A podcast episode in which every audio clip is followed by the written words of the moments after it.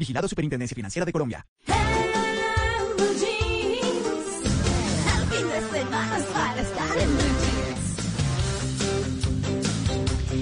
Bueno, ¿qué es y cómo funciona la esclavitud emocional o afectiva? Y para quienes están escuchando esta hora en Blue Jeans y oyen este tema, pues bueno, pónganle mucho cuidado. No sé si tal vez en algún momento de la vida todos hemos sentido como que sin esa persona no podemos vivir, una cosa como así. Y después, a estas alturas de la vida, dice uno, no, pero ¿qué pasaba? ¿A mí qué me pasaba? ¿No? Pues bueno, no sé si tampoco es parte de madurar en la vida, de tomar el camino correcto después de una situación compleja, porque bueno, es que el tema emocional es muy difícil. El tema emocional es de tropezones, caerse, levantarse, seguir adelante, crecer. Bueno, Tal vez estoy elucubrando mucho, como dirían las señoras, mamás, pero la verdad es que es un tema que está más entre nosotros de lo que nos imaginamos. Vamos a hablar con la doctora Diana Pardo, es psicóloga clínica, especialista en terapia de pareja con más de 20 años de experiencia, bueno, ayudando a cientos de personas de todos los géneros a mejorar sus relaciones de pareja y familiares. Bueno, pues eh, vamos a hablar con ella. Doctora Pardo, muy buenos días. Muy buenos días, María Clara. ¿Cómo están en la mesa? Bueno, muy bien, muchas gracias. Esto de es parte de, de, la madurez. Hay gente que se queda en eso, hay otra que lo supera. En fin, ¿qué pasa? ¿Qué es la esclavitud emocional o afectiva? Bueno, yo quiero primero contarles qué es la dependencia emocional para que nos puedan como entender mucho más claro y es un vínculo emocional intenso, es fuerte, es enfocado, llega a ser obsesivo por una persona. ¿Y por qué pasa esto? Porque la persona que está totalmente enfocada, obsesionada, piensa que esta, que esta pareja le va a solucionar o le va a llenar todos sus vacíos. Eh, vacíos económicos, vacíos emocionales, vacíos sexuales, etcétera. Entonces, esta situación se presenta muchas veces porque las personas no son seguras de sí mismas, porque no hay amor propio hacia ellas. Esa sería como la primera causa por la, por la cual la persona es dependiente emocionalmente. Sí, ¿y cuáles son los signos para detectar que una persona eh, tiene esta condición o que está pasando por esto? Mira, son personas que no establecen límites a tiempo, que son supremamente condescendientes con la pareja, que las priorizan a un punto ya sorprendente. Son personas que necesitan estar todo el tiempo acompañadas, que no pueden tomar decisiones de manera individual y que la aprobación de la pareja es fundamental para ellas. Entonces, si no le parece que tú te rías en la fiesta, pues deja de hacerlo. Si no le parece que tú seas cariñosa o cercana con tu familia, deja de hacerlo. Entonces todo el tiempo está buscando la aprobación, la aprobación no se siente segura, no se siente tranquila, deja de ser ella misma y va empezando como a adaptarse o a meterse en ese molde de, la pareja que haya elegido. Claro, pero doctora Diana Pardo, le quiero preguntar, y me le atravieso un eh, poquitico eh, eh, a Simón, y es lo siguiente, usted habla de no establecer límites, me parece, y me parece importante decir aquí, ¿Qué límites? ¿Cuáles límites? ¿Esa independencia está afectada ahí? Sí, por ejemplo, la forma de conectarme con mi pareja, o de, perdón, de mi, con mi familia es así, así, ya está. A mí me encantan los animales, a mí me encanta estar con mis amigos, pero también puedo estar contigo, pero eso no quiere decir que yo vaya a dejar de irme a tomar un café con mi mejor amigo y poderlo escuchar. A mí me encanta mi profesión, yo siempre voy a ser una ejecutiva o un ejecutivo. Eh, yo sueño con irme del país y quiero que lo sepas, mm, o, sueño con quedarme todo el tiempo en mi país, ¿sí? Tener súper claro que ella no va a dejar de ser, esta persona no va a dejar de ser lo que, lo que le gusta hacer, lo que disfruta por estar en una relación. Eso no quiere decir, eso no quiere decir que no pueda hacer cambios para nutrir la relación, claramente. Entonces, si a ella le encantaba a esta persona estar cada ocho días con los amigos para arriba y para abajo, pues eh, claramente esto tiene que cambiarlo. ¿Por qué? Porque ya tiene una pareja, porque ya necesita compartir tiempo en pareja. Pero eso es muy diferente a que tú dejes tus hábitos y tus buenas costumbres por adaptarte molde que no es el tuyo.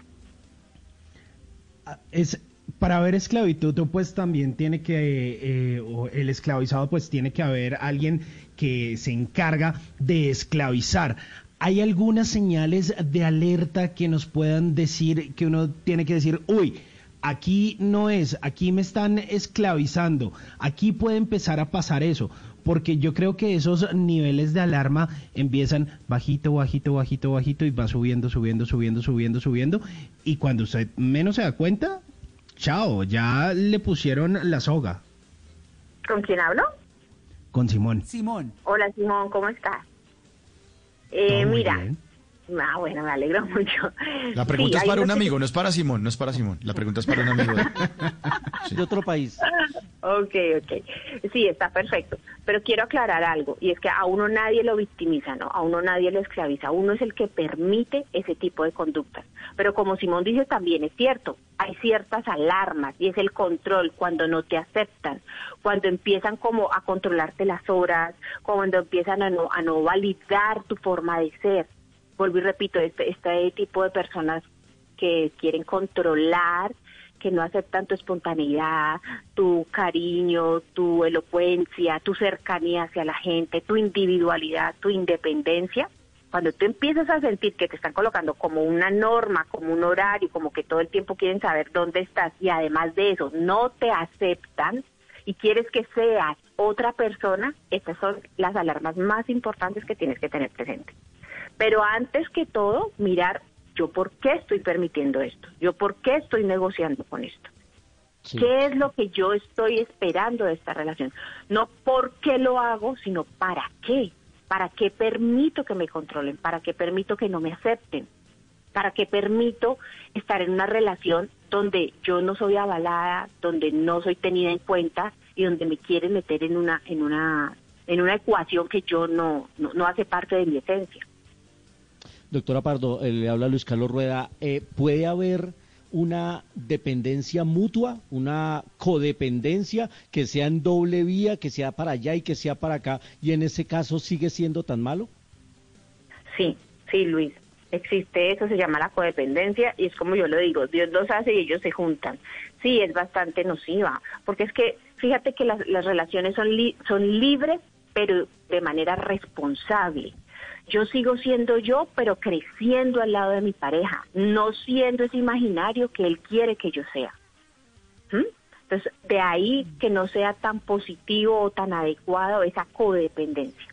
Ahora, siempre en las relaciones hay un poquito de dependencia, no podemos decir que no. Claro que la hay porque quieres estar con tu pareja, porque quieres saber de ella, porque te, te disfrutas estar con ella, pero todo tiene su justa medida. Doctora, buenos días. Le habla Mauricio Quintero. Doctora, eh, ¿cómo hace uno para ayudar a alguien que uno ve que tiene una dependencia emocional o una esclavitud? Eh, dicen que uno no puede dar un consejo, que no le están pidiendo, que no debe meter las narices, pero ¿cómo hace uno para acercarse a esa persona y decir, oiga, yo en mi humilde opinión eh, quiero decirle eso, pero sin meterse, sin herirlo y sin buscarse uno un problema? Sí, válida tu pregunta, válida la pregunta y es primero no juzgando a la persona, porque las personas usualmente no son conscientes de esta dependencia, no son conscientes. Y para poder entrar a un tratamiento o a una ayuda, lo primero que tiene que hacer la persona es ser consciente. Entonces la primera, la primera, la, primera opción sería no juzgarlos. Segundo, escucharlos muchísimo y llevarlos a través del discurso de ellos a que ellos mismos se cuestionen. Ahora, hay, hay muchísima literatura que habla sobre la dependencia emocional qué bueno sería que tú le pudieras regalar un libro, ¿sí? Donde no eres tú el que le habla, sino un experto. Qué bueno sería que, que ustedes les, lo pudieran aconsejar de una manera donde ustedes no lo, no lo juzgan, no es el por qué por delante, ¿no? Porque es que es muy fácil decir, ¿por qué te quedas donde, donde, por qué te quedas en esa relación donde no te respetan? Pues es que es muy fácil cuestionar, es muy fácil señalar. Entonces sería eso, ¿no? No, no, no cuestionarlo, que tú te vuelvas ese, esa persona donde se puede desahogar contigo y de repente tú puedes hacer una sugerencia que lo lleve como a la reflexión. Y como yo le digo a mis no es quedarte donde menos te duela, es donde no duela. Porque es que las personas ah, tratan de quedarse donde menos duele, ¿no? Donde me acomodo, como que para que me duela menos. No, No es donde No, tú te duela no duela menos, es donde no duela, exactamente. Pero ¿sabe qué, doctora Diana Pardo? Es que usted está tocando un punto importante porque les escuchaba yo a unos muchachos que estaban hablando el otro día, hablando de un amigo de ellos. Y decían, no es que ese man, así como dicen, no es que ese man, esa vieja no le sirve. No, o sea, ellos no quieren mucho a la novia del amigo porque es muy posesiva, porque lo trata mal delante de sus amigos y ya la novia de uno de estos muchachos le dijo, oiga, pues esa vieja, como lo trata y todo, olvídese. O sea, ¿qué le pasa, no? Y ella tiene como rasgos de depresión y como, es una cosa como compleja. Pero él, entonces los otros dicen, no, pero es que ese, e- ese man es tan noble y todo que a uno le da pesar con esa vieja. Y entonces están unos que lo consideran y una de ellas que dice, oiga, bote esa vieja, déjela porque le tiene toda la confianza y él, no, hay que entenderla, no sé qué. Entonces está muy acorde con el discurso que usted está mencionando en el sentido de cómo abordarlo. Usted dice que meterse en el discurso de ellos. Entonces, ¿cómo se Sí. aborda eso? Entonces, por ejemplo, eh, cuando le está diciendo, no, mira, eh, se puso de mal genio y, y me echó de su casa, ¿sí? Mm. Y me tocó salir de la casa de esta persona, no voy a hablar, eh, vamos a hablar como de la persona en general, porque así como hay Sí. hombres, eh, hay mujeres igual. Sí, Entonces, exacto. me sacó de la casa a la una de la mañana, se molestó y me tocó salir con mis cosas a buscar un Uber, a buscar quién me llevara. Ah, ok, entonces digamos que mi amiga me lo está contando a mí, ¿cierto?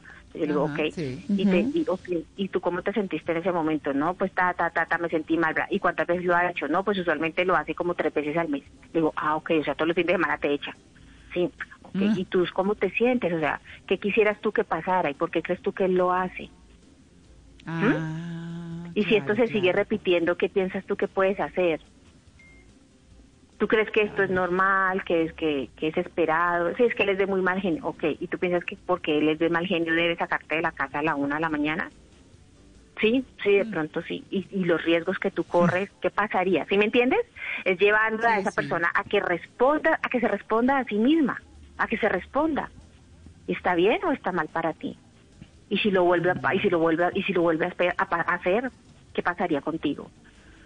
Y a la una de la mañana tú buscando un Uber, ¿qué pasaría contigo? ¿No crees que es un poco como peligroso? O preferible no te vuelves a quedar allá en la casa de él, porque sabes que pues cada 15 días le da como su arrebato. Mejor que se quede en tu casa y si se quiere ir, pues entonces ya le toca a él, a él irse. Si me entiendes, empezar como a darle todas esas opciones, esas opciones, y que lo lleve a, a que esa persona se empiece él mismo a responderse. Qué buena técnica. Qué buena técnica es. Sí, hacer sí, que a uno no se le responda ocurre. la pregunta. No se le ocurre Sí. nunca. Qué bueno. No, es que el, el que es experto, el que es doctor, doctor, es doctor y sabe, ¿no? Claro, y es que además porque porque está claro y está diciendo además lo que es decir, uno sabe que salirse a la una de la mañana a buscar un Sí. taxi o un Uber, lo que sea, Sí, dice dice uno qué riesgo tan horrible. Entonces como coger las consecuencias y volverse las preguntas, diría uno. Exacto, exacto, para que esa persona empiece a decir, no, pues sí, no, la verdad estoy corriendo mucho riesgo. Sí, la verdad, podría quedarme en la casa, mm, que nos quedáramos en nuestra casa, sí, la verdad, eh, no vale la pena estar cada 15 días llorando por esta situación. Sí, de verdad tengo que poner un límite, ¿no? Empezar como la persona Claro. a contestarse ella misma. No que nosotros Claro. le demos esas respuestas, porque si no, entonces nos volvemos las peores amigas y nos quedamos sin amigas, sin hermanos, sin Ay, sí. mamás, sin lo que sea. Claro. ¿Ves? Uy, qué buena llega esa técnica. reflexión, llega esa reflexión y ya llega un punto en que de pronto la persona se acerca y dice, necesito ayuda, a mí me está pasando algo. Mm, ¿Mm? Entonces ya hace un poquito sí. más de conciencia. claro. Esa sería la idea. Pues bueno, esa sería la idea. Es, claro, yo creo que estamos entrando en, un, en una línea importante que es la de las soluciones, la de qué hacemos, la de cómo podemos apoyar a esas personas que queremos y que vemos en situaciones difíciles. Esa conversación de esos muchachos de verdad me llamó mucho la atención porque como que les da rabia por él y todo, pero uno no tiene esos métodos, ¿no? Esos mecanismos. Así Sí, que vamos a continuar. Claro, vamos a continuar con el tema, exacto. Eh, vamos a continuar con el tema en el próximo segmento. Son las 8.53, ya regresamos. Antes del sonido envolvente estaba el cine mudo. Antes de la le, fascina el drama y no solo de pronto con una pareja, sino que de pronto vuelve y escoge como el mismo patrón y escoge la misma pareja o bueno, una pareja con las características similares para seguir sufriendo, porque le encanta, mejor dicho, que trape en el piso con ella eh, sentimentalmente y bueno, otras cosas que resultan siendo tristes. ¿Por qué nos volvemos a diciendo es que soy tan de malas? Exacto. ¿Por qué a mí? Yo no creo que las personas sean de malas en el amor. Yo lo que creo es que las personas no saben elegir a la persona que van a amar. Y están ah. tan confundidas en sus conceptos sobre el amor y sobre cómo construir una relación de pareja, que por eso pasa que repiten patrones, Simón. Repiten patrones porque primero no son conscientes y segundo piensan que el amor es sufrir, que el amor es depender, que el amor es dejar de ser tú o de repente piensan que si no tienen una pareja no, no tienen valor, que si no logran casarse y organizarse, entonces ¿para qué vinieron a la vida? O lo que le decían a muchas mujeres antes, ¿no? Usted sin un hombre al mm. lado, pues no es nadie. Si usted no logra organizarse, pues ¿a qué vino al mundo? ¿Mm? Entonces eran, mm. eran esos comentarios en las salas de las casas, de las familias, donde las niñas desde muy pequeñitas empezaban a escuchar eso y entender que su valía depende del hombre que, que de una u otra manera pudiera agarrar, ¿no? Entonces de ahí se cuelgan y no se sueltan, pase lo que pase. Gracias a Dios ya la cosa va cambiando. Y la mujer sí, gracias a Dios, puede vivir sola. Ajá, la mujer puede vivir sola, que puede vivir sin pareja, porque es una cosa totalmente diferente. Una cosa es que tú no sepas vivir sola y otra cosa es que no sepas vivir sin pareja. Esos son dos conceptos totalmente diferentes. Hemos hablado de las relaciones de pareja y de la dependencia emocional a una pareja, pero existe una dependencia emocional, por ejemplo, a un amigo o a un familiar. He visto relaciones de amistad en las que se hacen reclamos de por qué fuiste con esta persona, por qué no me invitaste, por qué no me contaste, etcétera, etcétera. Esto creo que no es sano la dependencia emocional. Sí, claro, los vínculos obsesivos eh, o intensos se pueden desarrollar eh, se puede establecer con cualquier tipo de relación, con los papás, con los hijos, con los amigos, con la pareja. En general, sí, son emociones, son vínculos que se establecen entre los seres humanos. Y eso pues, no tiene nada. Con un jefe, sí, puede ser. Con los jefes se podría generar ese tipo de, de dependencia también. La aprobación, claro, no había escuchado. Sí, la aprobación, claro, la necesidad de aprobación es que esa dependencia se desarrolla a raíz de tres elementos. Uno, que tú no, te, no, no, crees en ti, no sientes el, el, valor necesario para poder desarrollarte individualmente. Y segundo, que necesitas de la aprobación del otro. Llámese jefe, llámese mamá, llámese hermano, llámese amiga. Necesitas esa aprobación. Y tercero, necesitas ese, esa sensación de sentir que ah, no me van a dejar, no me van a, no me van a soltar, estoy ahí, estoy ahí, me están llevando de la mano. Entonces, todos estos elementos a nivel emocional hacen que se genere esa dependencia o esa codependencia. Pero lo mejor de todo es que pues tiene solución, ¿no? Claro, y, justamente... Claro, claro, doctora Diana Pardo. Y ahora que usted está diciendo que tiene solución, hablemos de esas soluciones, porque me parece que antes de irnos al break vale la pena eh, mencionarlas. Recordemos el método del que usted habló antes de las noticias para eh, contarles a nuestros oyentes cómo preguntarle a esa persona de acuerdo con su diálogo o con el discurso que maneja alrededor de esa relación para que caiga en cuenta y para que sea ella misma la que se conduzca, si se puede decir así, a esa solución.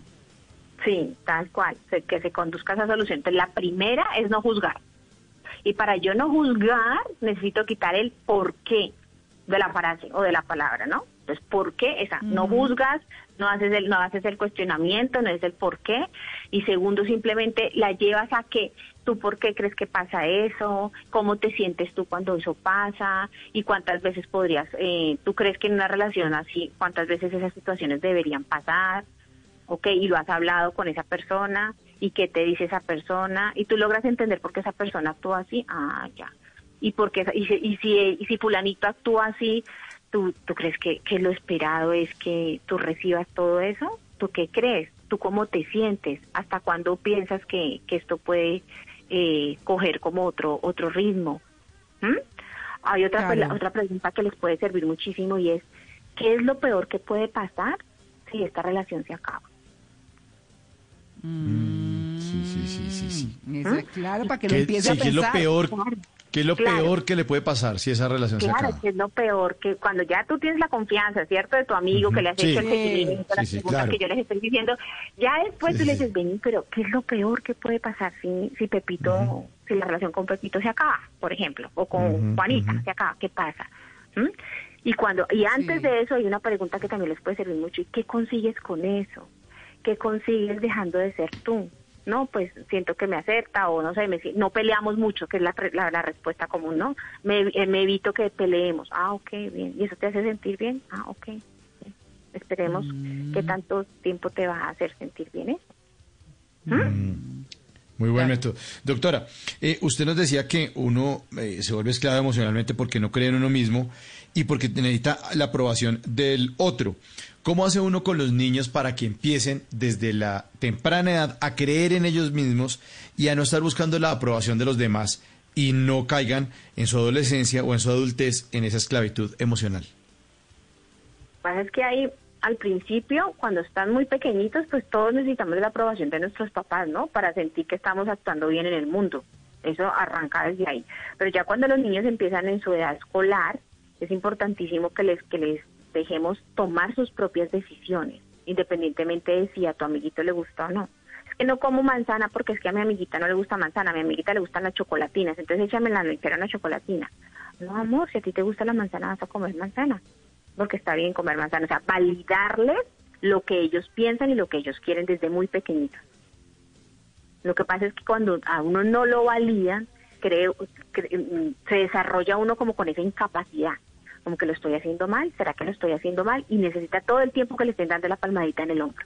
O sea, los niños hay que validarlos, siempre y cuando eh, haga parte de nuestros principios, nuestros valores como familia, ¿no? Hacerlos sentir Claro. que, aunque sus decisiones son chiquitas, son pequeñitas y son acordes a su edad, son validadas en casa.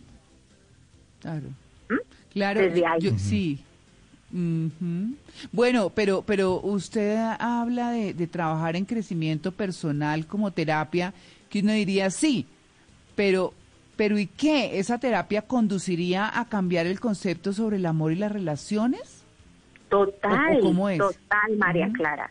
Cuando ustedes llegan a consulta con una situación tan compleja y es un deterioro tan marcado en todas las relaciones de pareja, que hasta a veces han ido a, han necesitado hasta medicamentos para controlar la ansiedad, porque es el miedo a perderlo todo, el miedo a perder a, ese- a esa familia, ese hogar, esa pareja. Llegas a replantearte cuál es tu postura o dónde estás ubicado tú dentro de una relación de pareja. ¿Cuál es el concepto que tú tienes de una relación de pareja? Porque usualmente las personas que son dependientes emo- emocionalmente son sumamente complacientes. Entonces no quieren tener dificultades con su pareja y todo el tiempo están complaciendo, complaciéndose, metiéndose al molde, metiéndose al molde. Tú llegas a, a la, a la terapia entendiendo que necesitas una ayuda, ¿no? Entonces es reconocerlo, pero, pero una ayuda es una orientación y todos en la vida necesitamos orientación. Todos en la vida necesitamos que a veces nos den una luz. Y dos, Sí. empiezas a identificarte y a ser consciente, porque es que uno muchas veces hace cosas y uno no es consciente. Y a través de la pregunta empiezo yo, tan, tan, tan, a poner todas tus conductas sobre la mesa y tú empiezas a enlazarlas con tus emociones y con tus creencias. Y ahí es donde te das cuenta que eras una persona complaciente, que eras una persona sumisa, que eras una persona dependiente, que pensabas que sin ese esposo o sin esa esposa no valías la pena. Todo ese tipo de creencias equivocadas que tiene uno Las creencias de la- ser la cruz que le tocó mi hijita. Que aprendió en casa, claro, que aprendió en casa y que pues, no la reestructuró en el proceso de crecimiento. Entonces ya tú haces, tú, tú pones todo eso sobre la mesa y empiezas a generar conciencia y cuando el ser humano hace conciencia, María Clara, ahí viene el cambio. Mm. Ahí es Que es duro viene. de todas maneras, es duro de todas maneras. Es dolorosísimo, pero vale la pena. Pero vale la pena.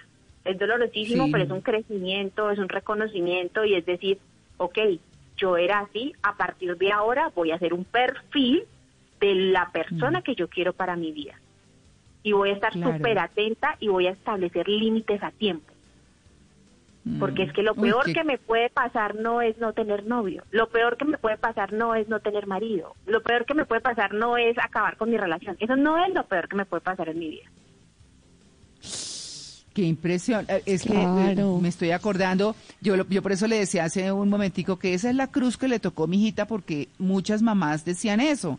Y, y recuerdo una compañera que tuvo un matrimonio con mucha agresión de todo lo- en todos los sentidos y un día, un día la mamá le dijo, no, esa es la cruz que le tocó y dijo, no mamá, ninguna cruz, yo me saco algo de esta vaina porque esto no me funciona y esto está terrible y la vida se le había vuelto pues fatal, o sea, eso es una, una cosa espantosa y dijo, no, ninguna cruz, yo no voy a llevar ninguna cruz, olvídelo. Y, y se zafó de esa situación, ¿no? Y ahí tiene otro matrimonio pues muy chévere, pero, Pero bueno. pero muy complejo con esas creencias. Claro, claro, son creencias que, que además se instalan en el cerebro de uno sin uno darse cuenta, ¿no? Porque si uno se diera Claro. cuenta, pues vaya y venga. Pero cuando tú empiezas a hacer una cantidad de cosas y tú no te das cuenta, y yo te digo, pero mira, es que estás haciendo esto y esto y esto, ¿qué quiere decir? ¿Sería esto y esto y esto? Uy, caramba, sí. No puedo decir que no me gusta el chocolate cuando todos los días me como una barra de chocolate. ¿Sí, me, sí soy Sí. clara? O sea, estoy, estoy manejando una, una dieta saludable y resulta que todos los días me como una barra de chocolate. No la estás manejando porque todos los días estás comiendo un chocolate. Con el chocolate, con dulce, porque el otro ta- Sí. es bueno.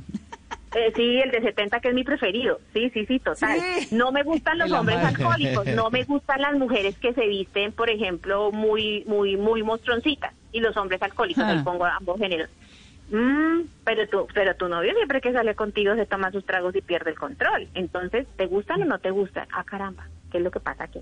Entonces empiezas Sí. tú a ir adentro, adentro, adentro y a conocerte, que es lo más bonito en un proceso terapéutico, y es que uno se pueda conocer Ajá. en un espacio seguro, en un espacio tranquilo, y no que termine conociéndose con los totazos de la vida.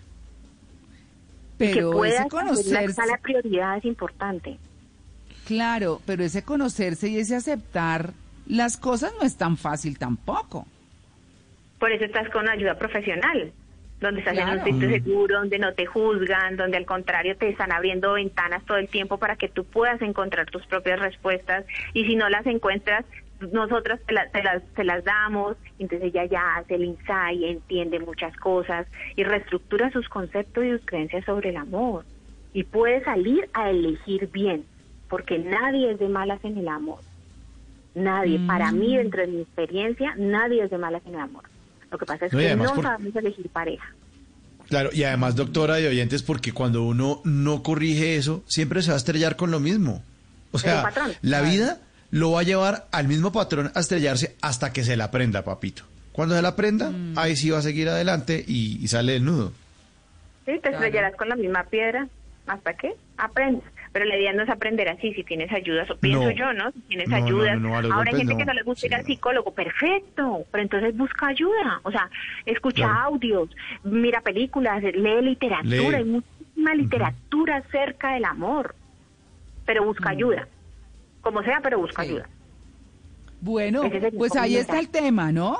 Buenísimo. Importante, sí. ¿Qué es Muy y cómo bueno. funciona esa dependencia, esa esclavitud emocional o afectiva? El tema muy chévere, además con eh, soluciones interesantes, eh, por lo menos el tema de ponerse en el eh, o hacer eh, llevar a la persona a través de un diálogo a que ella misma encuentre sus soluciones me parece fantástico. Así que, eh, pues, sí, doctora Diana Pardo, muchas gracias por su atención con el Blue Jeans de Blue Radio. No, pues yo fascinada de estar con ustedes. No saben cómo los adoro. Me encanta este programa. Gracias por la Ay, invitación. Los escucho todas las mañanas, todos los sábados los escuchaba cuando iba hacia mi oficina. Todos los sábados Ay. los escuchaba desde las siete y media de la mañana. Entonces, Ay, bueno, pues- seguidora de ustedes. Bueno, muchas gracias, muchas gracias. Nos alegra Bueno. Tenerla. No hay esclavitud emocional ahí cuando uno nos escucha todos los días y nos quiere tanto. ¿No? No, no, Es sana, no. es sana, es sana. Es sana, es sana, es sana. Mauricio Simón, María Claria, Luis Carlos, bueno, todos los de la mesa, mil gracias Malena. y fue un placer estar con ustedes. Malena, sí. A usted, doctora. Mil Bueno, gracias. feliz Vale, muchas gracias. Muchas, Hasta luego. Muchas Gracias. gracias. Nueve y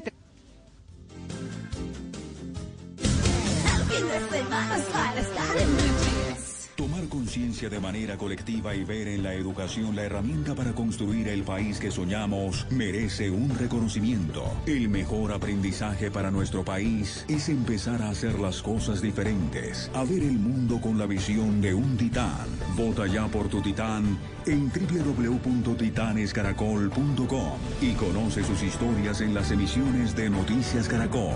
Titanes Caracol y Chevrolet Fine New Roads, el país que soñamos.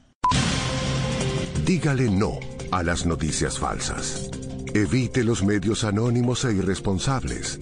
En tiempos de emergencias y de incertidumbre, es fundamental la información verificada y confiable.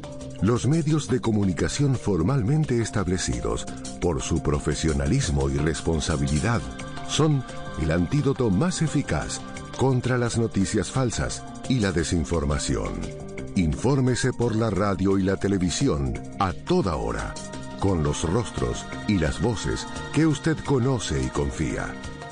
Fue un mensaje de la Asociación Internacional de Radiodifusión, AIR. Haz tus giros con su red y podrás ganar tu sueldo del día. Son 51 millones en premios. Solo tienes que ser el primero en girar en la mañana o en la tarde en nuestros horarios establecidos. Su red, la red de los colombianos. Consulta términos